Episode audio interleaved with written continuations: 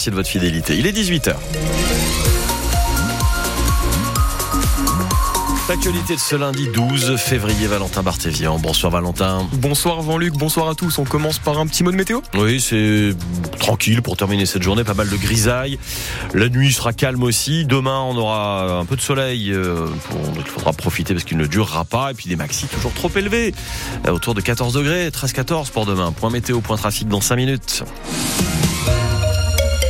La protection de l'enfance mise en cause depuis le suicide de Lily, une jeune fille de 15 ans dans une chambre d'hôtel à Aubière où elle avait été placée. Oui, ce malheureux fait divers qui a eu lieu fin janvier a relancé les problèmes de placement de ces mineurs au niveau national.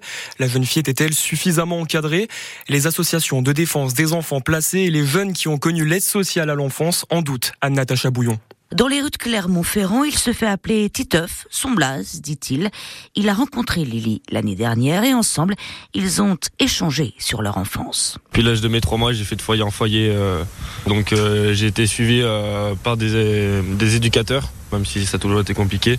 Il y a toujours des mauvaises personnes, même avec certains jeunes dans, les foyers, a souvent des bagarres. C'est rare que souvent ça parte pas un petit dispute. Les foyers, c'est toujours compliqué. Hein. Un de ses potes, H4, c'est aussi un surnom, ne comprend pas comment Lily a pu se retrouver seule dans une chambre d'hôtel. La vie en foyer est compliquée, mais au moins on est plus entouré. Je suis déjà allé au foyer aussi quand j'avais 13 ans. J'ai déjà vu de la violence, euh, on en voit un peu partout. Et quand on est une fille, c'est pire. Mais être à l'hôtel à 15 ans, en vrai, c'est limite impardonnable. Même la protection sociale, pourquoi ils n'ont pas fait euh, les démarches pour qu'elle soit au moins dans un foyer? Parce qu'à 15 ans, tu n'es pas conscient de tes propres choix et de tes propres décisions. Le Loutassou à Aubière n'est plus en hôtel, précise le département. C'est un centre d'hébergement conventionné pour accueillir des mineurs placés, mais les employés n'ont aucune formation d'éducateur spécialisé. Et un rassemblement de la CGT Santé et Sociale est prévu jeudi à 10h devant le conseil départemental du Puy-de-Dôme. Pour son tout premier déplacement sur le terrain dans un collège rémois, la nouvelle ministre de l'Éducation, Nicole Belloubet, a évoqué le thème du harcèlement scolaire. Dès la rentrée, le gouvernement a sonné la mobilisation générale à ce sujet.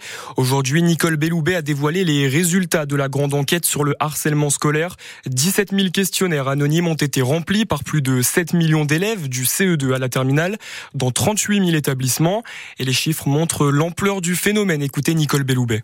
Nous sommes dans une situation où plus de un élève par classe, en moyenne, subit du harcèlement. Plus de un élève par classe. Cela veut dire, par exemple, à l'école primaire que c'est 5%. Au collège, c'est 6%. Au lycée, 4% selon les chiffres de cette année. Donc c'est un véritable fléau qu'il nous faut absolument réguler et que nous devons, sur lequel nous devons agir. Avec, euh, d'une part, la création d'un baromètre annuel sur le harcèlement, qui sera une enquête comme celle qui a été menée cette année, mais qui aura lieu chaque année. Il faut aussi que nous puissions accompagner les équipes euh, qui se sont déjà formées à agir sur le terrain. Et c'est la raison pour laquelle nous créons 150 emplois sur ces sujets qui seront chargés de mettre en place l'ensemble de la coordination sur ces dossiers-là.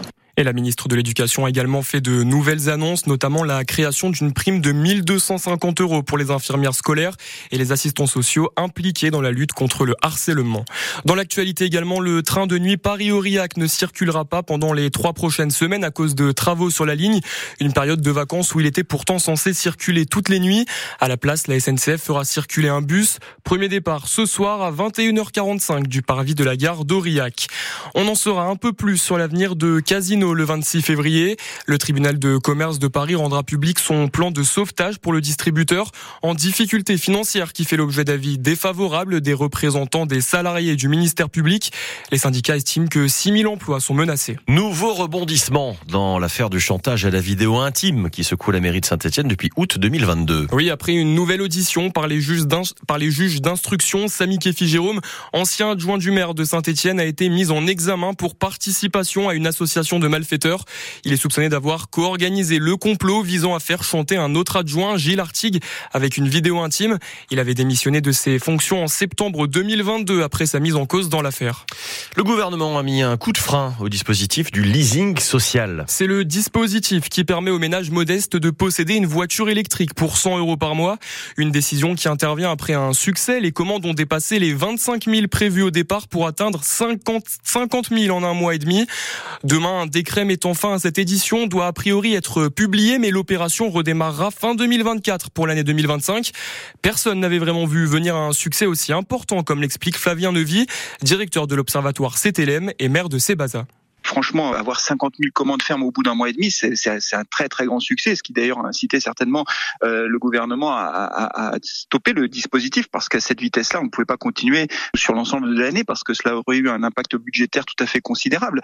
Euh, c'est vrai que dans les concessions, quand on discute avec des concessionnaires, ils nous disent qu'effectivement, ils ont vu un afflux de clients très intéressés par l'offre, mais l'offre était très intéressante puisque 13 000 euros d'aide sur chaque voiture électrique, c'est tout à fait considérable. Et donc oui, ça, ça a intéressé beaucoup de ménages et notamment les ménages évidemment éligibles et ménages modestes qui n'ont pas accès à la mobilité électrique parce qu'une voiture électrique, en dehors de ce dispositif, ça reste une voiture qui est très chère par rapport aux voitures thermiques.